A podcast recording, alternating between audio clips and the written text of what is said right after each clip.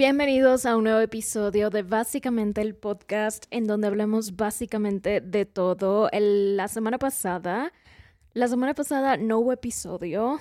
Estábamos teniendo problemas técnicos. Mentira. No hubo episodio porque a veces es mejor no grabar cuando no hay temas de los que quieras hablar. Y también se nos juntan muchas cosas, entonces tampoco es que haya habido tanto tiempo disponible como para grabar un episodio completo y también es eso de que si no se nos ocurre un tema tan importante, importante o como que nos guste, sentimos que va a ser solo como un episodio de relleno que no va a tener tanto contenido y nos vamos a estar repitiendo mucho cosas y muy redundante todo. Exacto, y tampoco han pasado cosas muy importantes en nuestra vida para decir, ah, tenemos un update o tenemos cosas importantes que contarles. No sé, nadie se ha comprado un Tesla hasta ahora, ninguno de los dos, pero en este episodio vamos a hablar acerca de los jefes, o más bien trabajos en donde has tenido problemas o simplemente nuestra experiencia trabajando para otras personas. Trabajos medio tóxicos por ahí.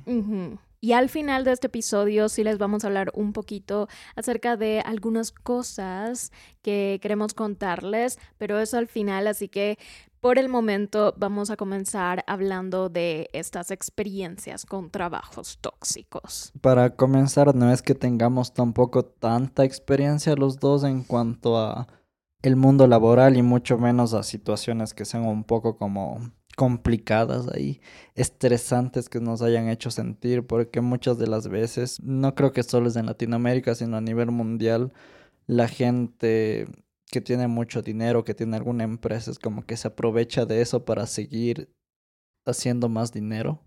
Yo estuve trabajando casi un año en dos restaurantes. En el uno estuvo poco tiempo porque me ofrecieron otra oportunidad laboral en este último trabajo que estuve, entonces ya me cambié. Y en el primero era como que todo tranquilo, estaba súper como marcadas las cosas que tenías que hacer, tus horarios y todo eso. Creo que también influyó mucho que aún era pandemia y como que estaba un poco más grave en esas épocas.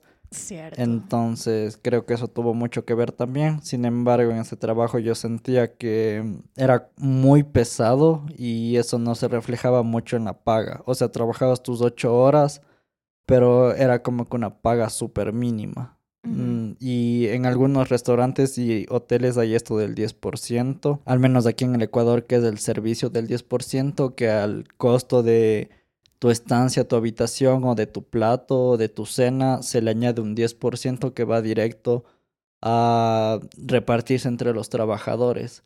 Entonces lo que pasaba en este establecimiento es que ese 10% de las ganancias del restaurante que debía ir para el personal de cocina y de servicio se repartía como para 90 personas de todo el establecimiento que incluía personal administrativo y todo eso. O sea, personas que no estaban vinculadas directamente con el servicio al cliente y en la cocina. Entonces era como que mm, súper raro. Porque si el lugar vende más comida o más platos es porque los que trabajan en cocina y los que trabajan en servicio trabajan más. Pero las otras personas era como que tenían su horario de oficina y no dependía tanto de lo que se vendía en cocina. Claro, tienen un precio, mm, no tanto precio, sino tienen una obligación más pesada las personas que en realidad están haciendo el trabajo sucio, entre comillas, y las personas que están más arriba, o sea, no tienen tanta eh, presión o no tienen tanto mm, tanta carga laboral como las personas que están en acción y aún así recibiendo parte de ese 10% es un poco ilógico, pero a la vez tiene que ver con esto de las pirámides de poderes y si tienes más poder, entre comillas, estás en un área administrativa. Mm, Ajá, o sea, pero eso es lo que me resultaba a mí chocante en este trabajo que estuve al comienzo, porque era, sí, ya tú te esfuerzas más y haces más comida y vendes más y lo que sea, pero las otras personas eran como que, ah, cumplo mi horario laboral entre semana, eh, tengo un horario normal como de 8 a 6 y listo, me voy a la casa, no tengo que trabajar más porque lleguen más clientes a la zona del restaurante. Claro. Y ustedes salían a medianoche. Ajá. Mm. Eso también tuvo que ver. Y era más que nada eso, porque no sentía que se viera reflejado mi trabajo y mi esfuerzo en cuanto a lo demás. Y otra cosa es que muchas de las veces en los restaurantes o en la zona de restaurantes de cualquier establecimiento, la gente deja propinas. Y en ese lugar es, a cocina no llegaba nada de propinas, entonces solo los meseros se repartían todas las propinas. Y muchos de los restaurantes también tienen este, esta política de que, ah, no, el mesero se queda con el mayor porcentaje de, propinas y la cocina con menos. Y es como que mm, debería ser igualitario porque sin una cosa no hay la otra. O sea, el- la propina es por la comida y por el servicio, no solo porque un mesero te, te sirvió bien las cosas y así. Ujú. Claro, el mesero lleva y sí participa en que la experiencia del cliente sea buena, pero viene de las dos manos. Si no va y lleva platos vacíos, no, o sea, no es lo mismo. Ajá, yo siento que es una forma como de menospreciar el trabajo que hay en la cocina porque muchas de las veces es definitivamente más pesado trabajar en una cocina que ser mesero. Entonces yo también tengo muy en claro lo que significa ser mesero y todo el trabajo que conlleva, pero también tengo en claro el trabajo que me convenía a mí. Entonces sí sentía que es, y siento que es como menospreciar el trabajo que se da dentro de la cocina, porque al final en un restaurante es 50 y 50, lo que cocinas tú y el servicio que se da. Entonces por esto es que cuando se me dio la oportunidad de cambiarme de trabajo, lo hice, porque me ofrecían muchas cosas más y como algo más flexible, por así decirlo. Y también veía que en este nuevo restaurante no había tanto flujo de clientes, entonces era como, si voy a estar ganando esto con este flujo de clientes, me parece algo un poco más justo. Pero ahí viene la parte de este lugar. Cuando llegué y me hicieron la entrevista, es como me dijeron, si tienes este horario, vas a trabajar cinco días a la semana, tienes dos días libres, te vamos a pagar las horas extras y todo eso, el seguro y todo lo que es por ley, que todo en cosa de pagos y de horas y de afiliarme al seguro aquí en Ecuador, que es eso. Entonces todo correcto, es como que me pagaban a tiempo, me reconocían las horas que trabajaba. El problema fue que yo estaba estudiando en esa época aún. Tenía Tenías una materia. dos materias, el materias. último semestre, y la una materia era de la tesis, entonces sí era como súper pesada. Y la cosa es que cuando a mí me entrevistaron me dijeron ya vas a tener dos días libres, porque yo en el otro lugar tenía dos horas, dos días libres, Sí. a excepción de feriados que en cualquier lugar de, De servicio. de hospitalidad o de servicio se hospitalidad. trabaja. Sí.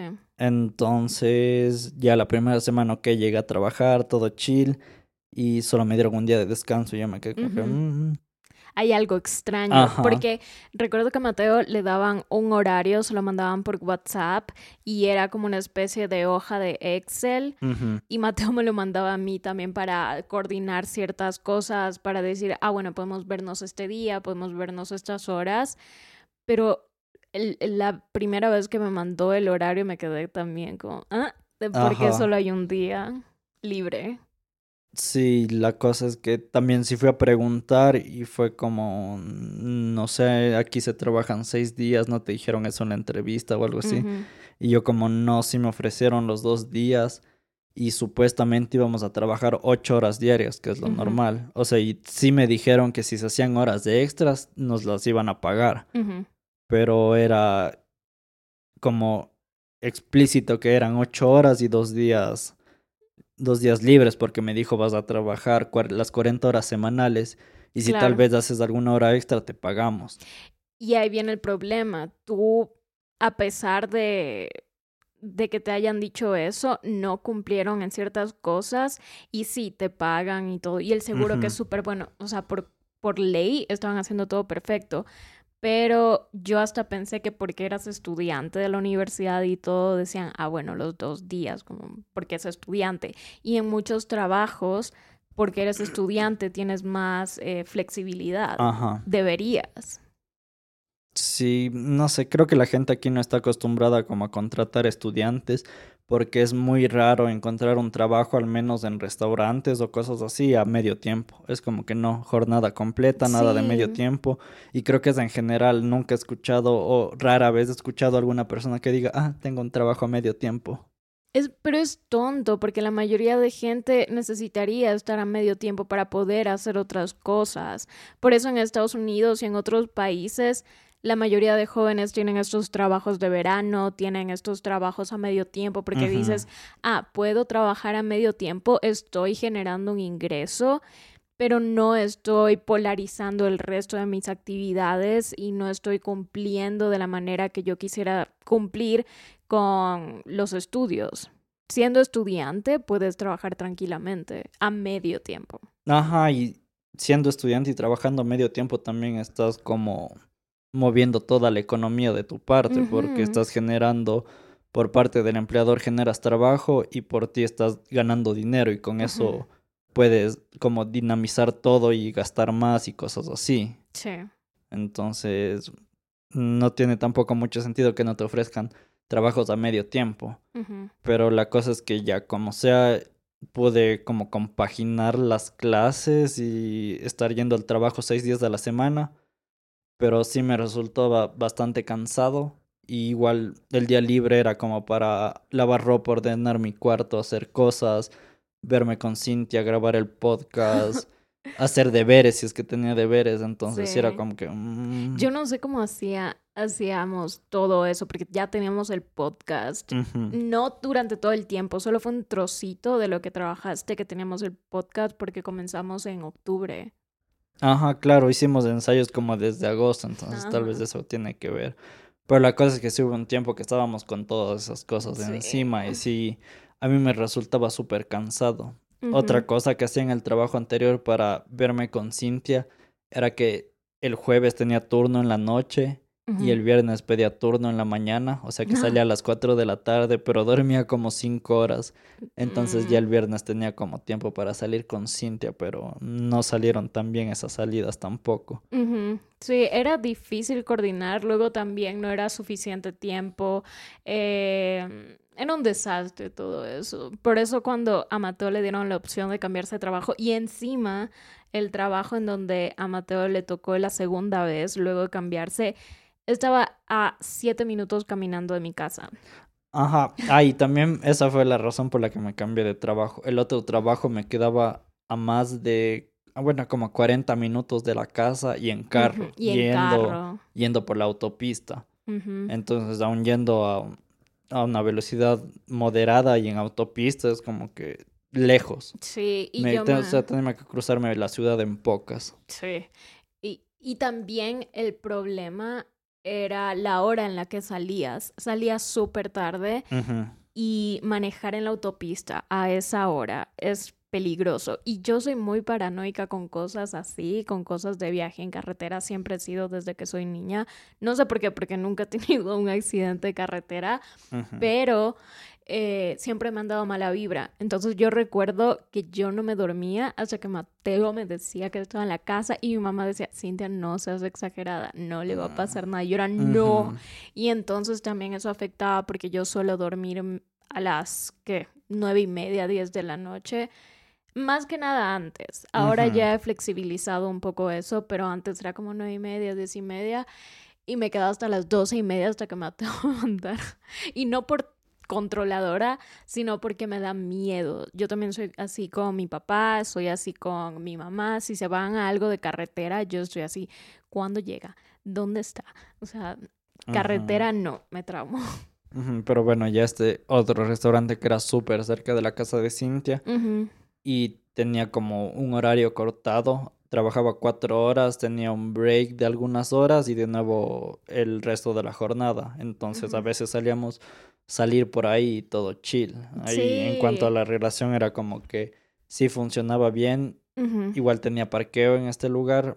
el problema sí fue que cuando me hicieron la entrevista en verdad me dijeron lo de ocho horas y dos días de descanso, que es lo normal. Y ya teniendo en cuenta que las cosas de restaurante son súper pesadas en cualquier lugar y más que nada los fines de semana. Entonces trabajando seis días alrededor de diez horas diarias era como que mm, súper cansado. Y yo tenía que estar con las cosas de la universidad y en verdad la universidad era primordial para mí antes que el trabajo porque ya, ya era el final. No iba como después de tantos años ya a decir, ah, no, ya, el trabajo es primero. Yo. Entonces sí fue este problema de que me ofrecieron cosas que no se cumplieron y, y eso me complicó bastante mi día a día por aún estar en la universidad, lo que era mi, mi prioridad y ellos sabían muy bien.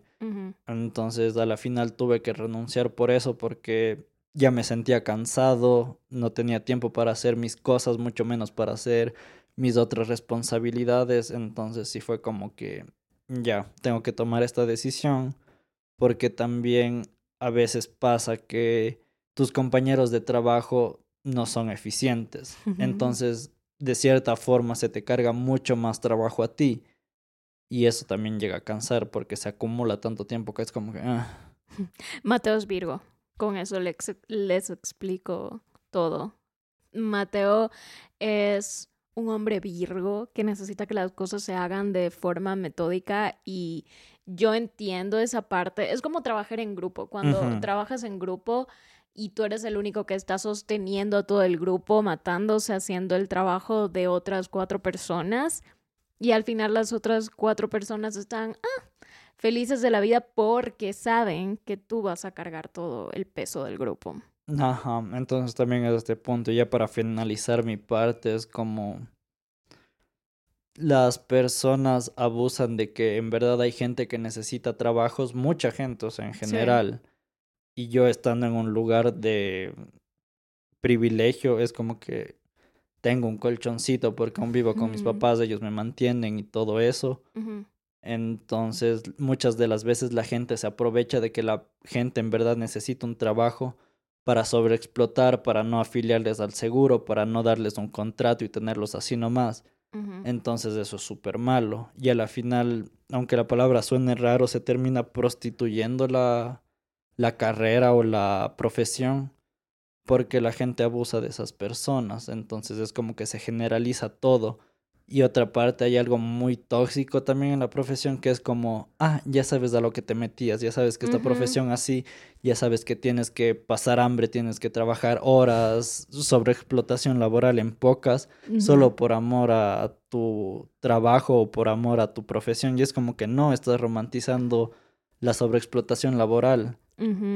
Por eso. Ajá, todas las personas afuera de su trabajo tienen familia, tienen una vida, tienen otras cosas que hacer. Entonces es como, yo no quiero vivir solo para trabajar. Se debería trabajar para vivir, no vivir para trabajar. Y eso siempre es algo que me he grabado desde pequeña porque yo viendo el espejo de a veces de, de, otras personas cercanas a mí que solo se pasaban todo el día en el trabajo y luego llegaban a las 11 de la noche, dormían y otra vez cinco o seis días a la semana y esas personas se van muriendo internamente. ¿Por qué? Yo sé, de nuevo, como tú dices, tienes responsabilidades, tienes que sí o sí trabajar, generar dinero, tienes que mantener tal vez algún familiar, tienes que mantener a hijos tal vez. Y es entendible esa parte, pero si la mayoría de personas se dejan pisotear y abusar de estos empleadores porque no te haces rico siendo buenito. Ajá, la mayoría de las veces. La mayoría, el 90% de las veces, ajá, si no es más, las personas que son ricas, es decir, personas que están cómodamente llenas de dinero, no se hicieron ricos o millonarios o lo que sea, o poderosos incluso, porque fueron buenos con las personas. Siempre hay un nivel de explotación para que tú puedas generar suficientes ingresos y decir, ah, soy rico o soy millonario. Por eso mi hermana una vez me dijo, ah, yo me acuerdo cuando tú decías, ah, quiero ser millonaria, que no sé qué. Y yo ahora me pongo a pensar y digo, creo que no podría porque tienes que explotar a la gente en su mayoría. Así sea que seas filántropo, ni sé cuánto, con tus fundaciones, igual estás explotando de alguna manera a alguien. Ajá, yo entiendo el punto de que ya, ok, uno o dos días a la semana puedes trabajar Así. una hora más, dos horas más, todo lo que sea dentro de la ley. Sí. Pero no es como que tiene que ser algo habitual, porque... Ah. Ajá, y el problema viene cuando te ofrecen perros y te dan Gatos. Gatos. Cuando estás tú como empleador diciendo, ah, esto es lo que te voy a dar, te prometo tal cosa, que ni sé qué, y tú te encantas con eso y dices, ah, está perfecto, y luego la realidad es otra, ahí viene el problema. Porque te están endulzando lo que te van a dar y en realidad no es lo, lo apropiado o lo que quedaron en un principio. Y, y otra cosa que también pasaba con, con el trabajo de Mateo es que muchas veces te hablaban de la nada, así como, ah, hoy necesitamos ayuda. Sí. Y Mateo, mm", y era tu día libre. Ajá, sí entiendo en este punto. Y donde yo trabajaba era como light, pero sí he escuchado de algunos compañeros o amigos que en verdad era como que les hacen trabajar los siete días de la semana. Tienen el día de libre y de nada les llaman y es como, ah, estamos llenos, tienes que venir a trabajar. Y es como... Mm". Estoy en Galápagos. Ajá, no tiene sentido en verdad. Y ahí es cuando la gente aprovecha porque saben que una persona tiene necesidad y en verdad tiene que trabajar y no puede darse el lujo, entre comillas, como ah, de perder el trabajo o alguna cosa o de tener algún inconveniente con esto. Entonces es todo un conjunto entre la sociedad y todo, al menos aquí y de la experiencia que he tenido.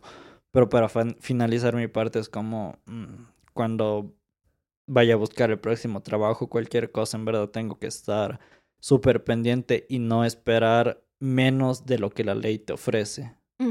Y también ser muy claro con tus propias eh, necesidades. Necesito esto, necesito lo otro y tal vez no necesitas un montón de, de tiempo extra, sino que simplemente se respeten los horarios que en un principio se acordaron. Sí, y en todo caso, ya digo, yo tengo este privilegio como de tener este respaldo y puedo hacer varias pruebas de error, pero también estoy muy consciente de que hay mucha gente que no, y eso sí es como mm, súper sad, no sé. Yo en lo particular no tengo mucha experiencia trabajando, nada más he tenido un trabajo hasta ahora en toda mi vida y esto fue a escondidas de mi papá porque mi papá siempre ha sido de la idea de que, de que mi hermana y yo no trabajemos o no, no para siempre, pero al menos hasta que terminemos la universidad porque él no terminó la universidad, se cambió como tres veces de carrera, pero bueno, y eso. Y por esa razón decía, no, tienen que concentrarse en la universidad y tienen que hacer un montón de cosas. Y yo así, siempre me he preguntado por qué tenía tanto trauma con la universidad y sigue teniendo tanto trauma con la universidad cuando él se cambió tantas veces de carrera y encima ni siquiera nunca terminó trabajando de nada de, de, su carrera final, que era geología.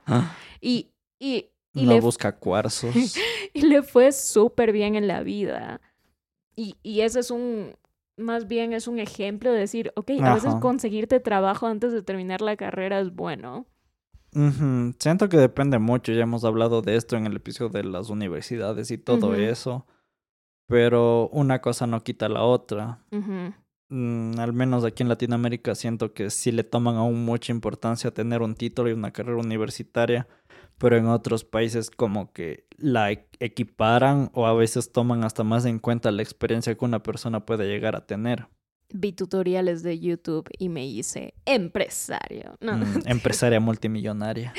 la empresaria. Luz María. Ajá. No, pero yo siento que eso viene con las carreras diferentes, no con cine. Así que bueno, volviendo a lo del trabajo, yo en ese tiempo estaba en 2017, estaba en, creo que era el tercer, creo que era mi tercer semestre. Tenía un poco de experiencia haciendo cosas con el audiovisual y todo esto, pero abrí mi página de Instagram en ese año de forma pública. Los inicios de la leyenda. y comencé a subir videos a YouTube y todo esto. Y me acuerdo que una vez, porque yo era rarísima, yo siento que era rarísima, porque me iba por la calle a buscar nuevos lugares de comida y los anotaba en una lista y decía, ah, bueno, este fin de semana voy a ir a este lugar y me voy a pedir tal cosa. Y era más bien como un mini reto de eso del trastorno alimenticio, de decir, tengo que comprar eso porque sí, porque yo no lo, lo voy a preparar, entonces no sé cuántas calorías hay. Y me voy a este lugar que era como una especie de juguería. Ajá. Como tenían licuados y jugos nada más. Ujú. Y entonces dije, ah, voy a comprar un jugo y no va a pasar nada. Y compré un jugo. Y el dueño, súper amable, me dijo, ah, tenemos Instagram, que nada, bla, bla, bla. Ajá. Y entonces los comencé a seguir. Ellos me comenzaron a seguir. Y yo no le presté atención, como, ah, todo normal. Ujú. Y luego, cuando mi mamá venía de visita, yo decía, ah, es que hay una juguería, que bla, bla. Y siempre íbamos a comprar jugos allá. Recuerdo que siempre, recuerdo que siempre pedía un jugo verde y también había un smoothie de chocolate. Pero bueno, este fue el inicio para que este señor, que era el dueño de esta juguería, CEO. me contrate porque vio las fotos que yo tomaba de mi comida en. Instagram y le gustaba la estética porque era súper limpia, cenital. Si ustedes no saben, cenital es poner la cámara encima de la comida en eh, 90 grados. Nada más. Horin- horizontal, ajá. Y como yo en esa época tenía bastante tiempo libre, no estaba haciendo YouTube de una forma religiosa, no estaba haciendo Instagram tampoco de una forma religiosa. Y no sé, en esa época tenía tanta energía que yo ahora miro todo lo que hacía en un día y digo, wow, porque tenía como siete horas de clases y aún hacía contenido, publicaba todos los días en Instagram y hacía fotos súper elaboradas. no entiendo, pero dije, ah, o sea, me contactó este señor, voy a ir al local, bla, bla, bla. Y esto fue ya a mediados del 2018, como en abril. Y ahí fue que me, y ahí fue que me ofreció esta idea de ser community manager. Si ustedes no saben qué es un community manager, es la persona que se encarga de administrar una página de, de alguna marca. Y respondes mensajes, estás pendiente de las publicaciones, tienes que compartir las publicaciones. Pero aparte de esto también me dijo, ah, ¿por qué no tomas las fotos? Te doy ingredientes, tú tomas eh, fotos, haces recetas y todo esto. Y en mi cabeza todo esto se veía así como, wow. Es como, ah, es la oportunidad de mi vida. Y es, algo manejable. amigos. Sí. Rayos. Rayos. No puedo desperdiciar esta oportunidad. Necesito tomarla. Entonces le dije a mi mamá, mi mamá dijo, ah, todo bien, pero igual mi mamá fue a hablar con este señor porque mi mamá es súper protectora y fue como, ¿qué está tratando Estoy de estudiando Cuidado. para ser abogada. Yo me sé las leyes. Ajá. Y él dijo, ah, no, todo bien, que bla, bla. Y la convenció de que todo estaba bien. Y al principio, de verdad que yo creía que era el mejor trabajo del mundo porque decía, ah, puedo escoger mis horarios, aparte me están pagando algo, ¿no?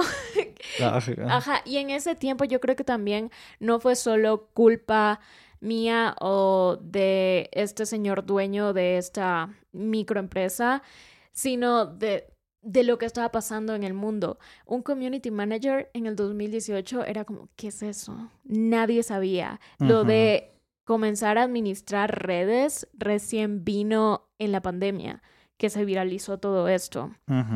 Porque la gente antes ni siquiera necesitaba promocionar tanto sus productos en internet.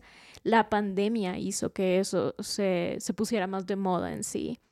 Entonces, con esto de pedidos a domicilio, pedidos por las páginas de Instagram, era mucho más necesario promocionarse y tener un community manager. Claro, porque aquí al menos en el país era como que, ah, ¿qué es eso? Ah, la que sube fotos y responde Sí. mensajes.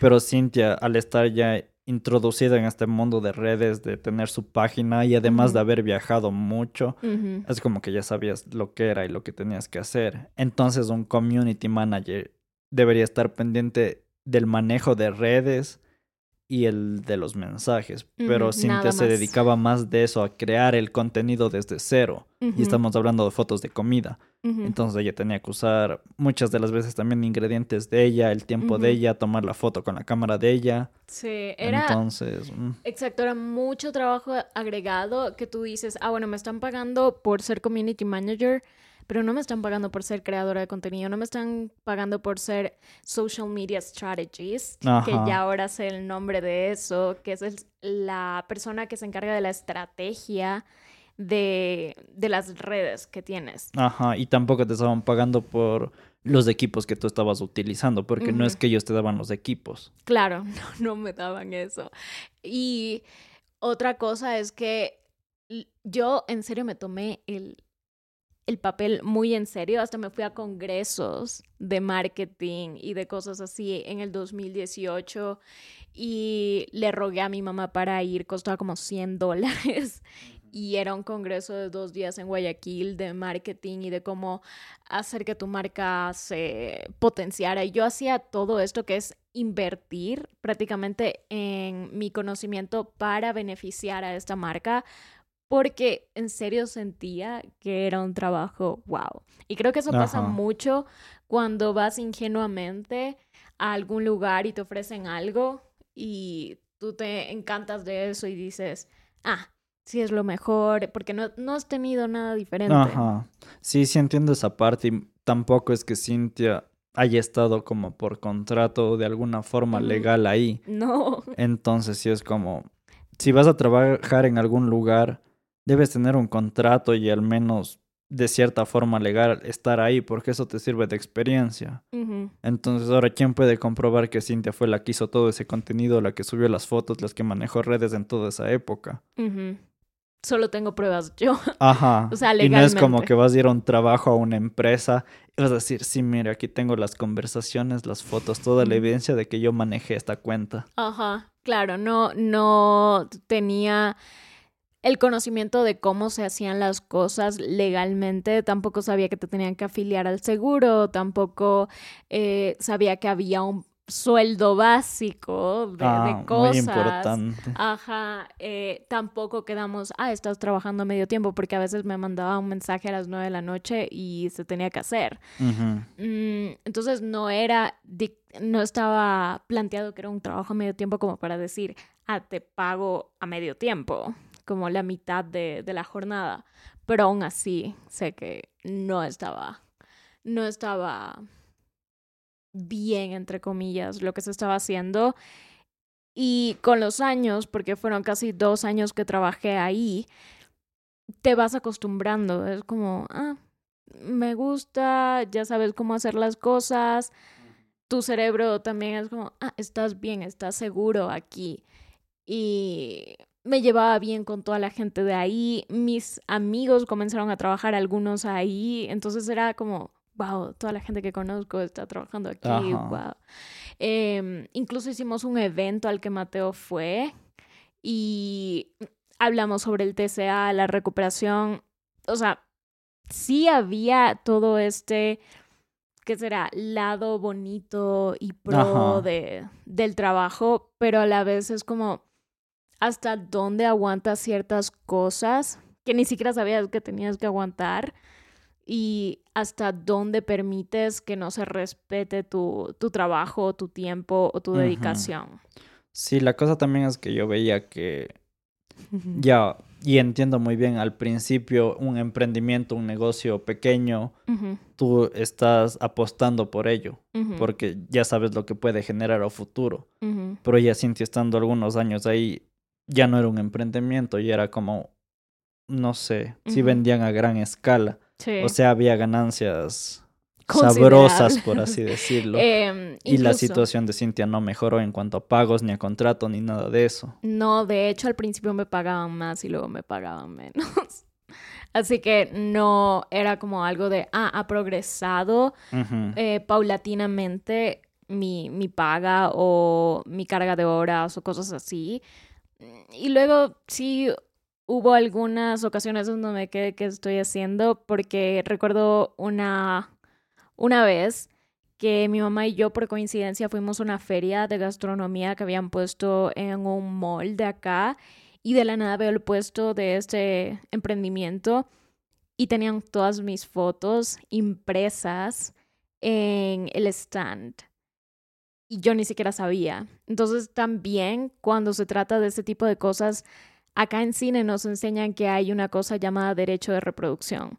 Si tú no firmas ese derecho de reproducción, no puedes tú poner una imagen de alguien o poner, no sé, tal cosa que ha hecho alguien en algún lugar porque no tienes ese derecho o no lo has pedido. Y yo se los hubiera dado fácilmente, pero como nadie me dijo, solo me quedé como, ah, estas son mis fotos. Y a la vez se sintió como, wow, esas son mis fotos. Pero luego mi mamá me dijo, te pidieron permiso para poner las fotos. Y yo así, no. Justo ya los últimos meses, casi medio año que Cintia trabajó ahí, es cuando ya nos conocimos y empezamos a salir. Entonces yo también sí ya tenía una pequeña perspectiva de lo que era todo esto desde afuera durante estos meses que estuvimos hasta que llegó la pandemia. Y el problema que veo es que Cintia se comprometió de verdad y ya como sea apoyaba al lugar y sin tener contrato ni nada de lo que ya dijimos, sin tener afiliación al seguro. Y la mayoría de veces que yo he visto a community managers es como que el fotógrafo va al restaurante y toma las fotos en el restaurante de los platos que saca las personas que trabajan en cocina. Sí. Pero Cintia hacía todo en su casa. Desde ser fotógrafa hasta preparar la comida, hasta subir, hasta editar y todo eso. Entonces era como... Mm. No sé cómo hacía eso con la universidad y con YouTube y con... No sé. Ajá, y la cosa es que recibiendo menos del sueldo básico que se debería haber recibido en esa época aquí. Entonces, como que... Mmm, Sospechoso. Y ya lo peor de todo es que fue como... Llegó la pandemia y... ¿ah?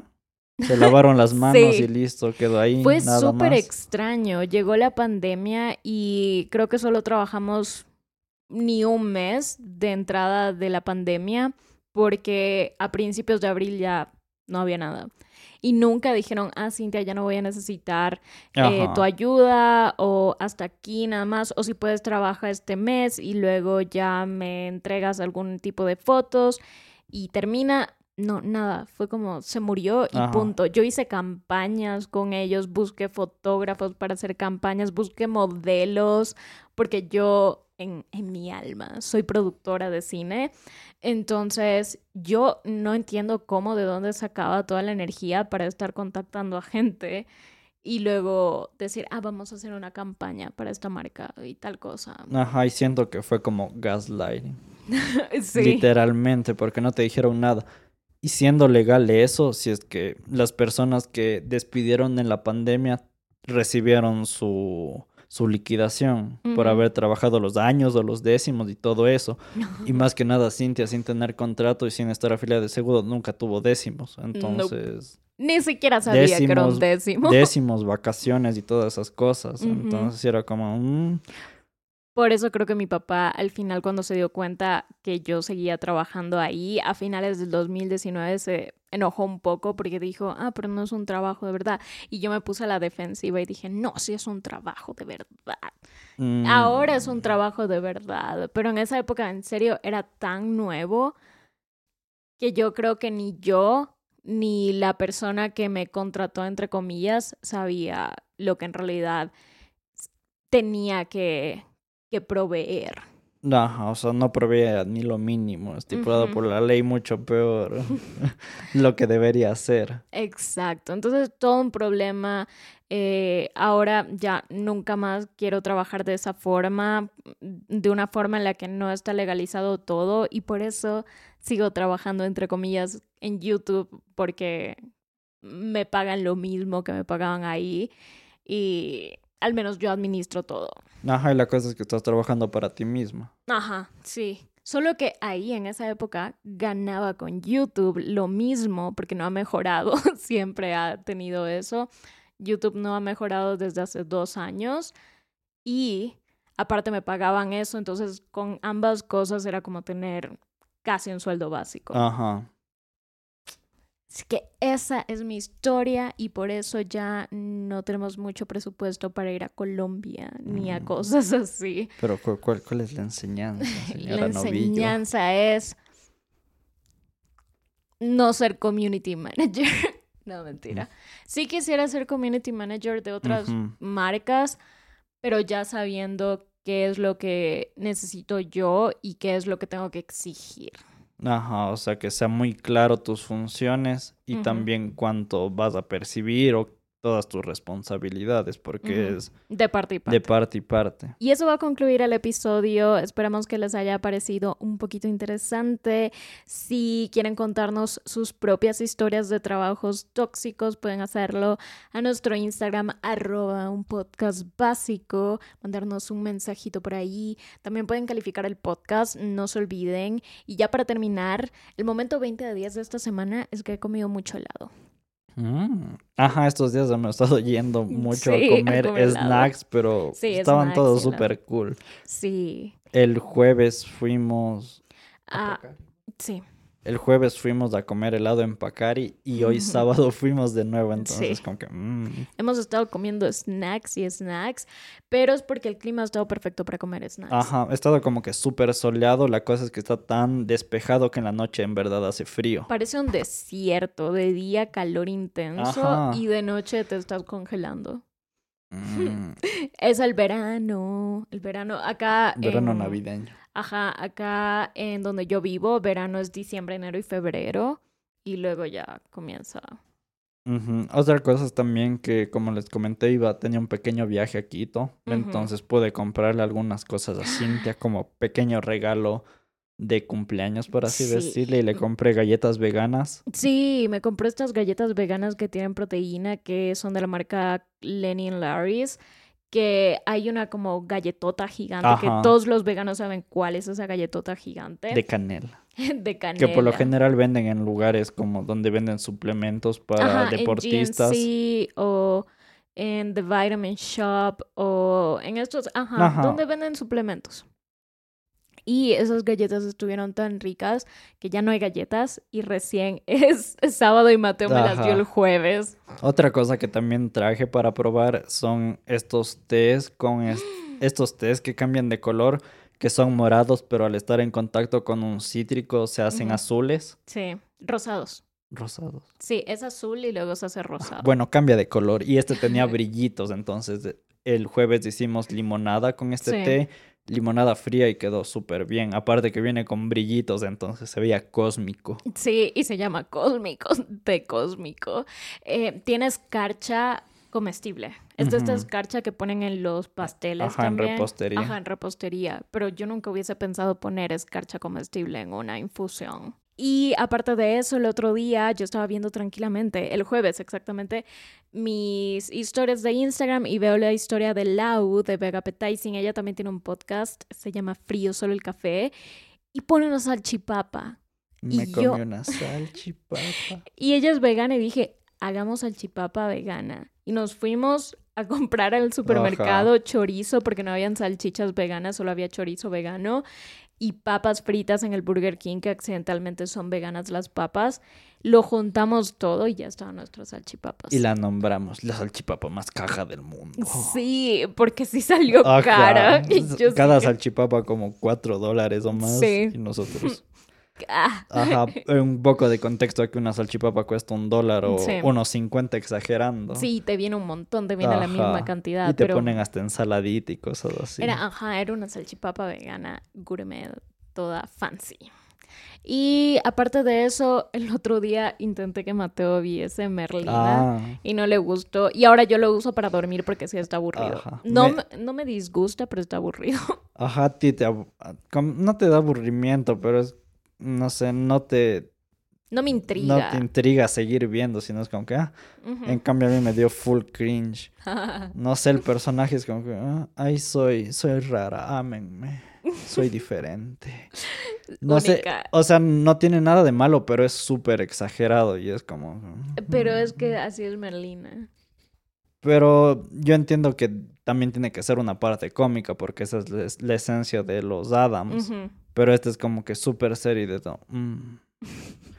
Hay otra parte, por ejemplo, Sabrina también era algo cómico la anterior, pero esta, par- esta que hicieron en Netflix es como que súper seria y tenebre y no tiene esta vibra ni es cringy. Mm, también.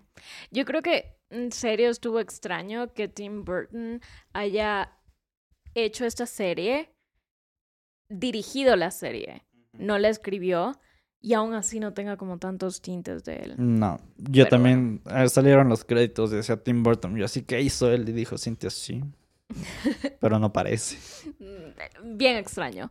Pero bueno, a mí sí me gusta Jenna Ortega, sí me gusta cómo actúa. He visto la película que hizo con Maddie Ziegler que se llama The Fallout. Esto está en HBO.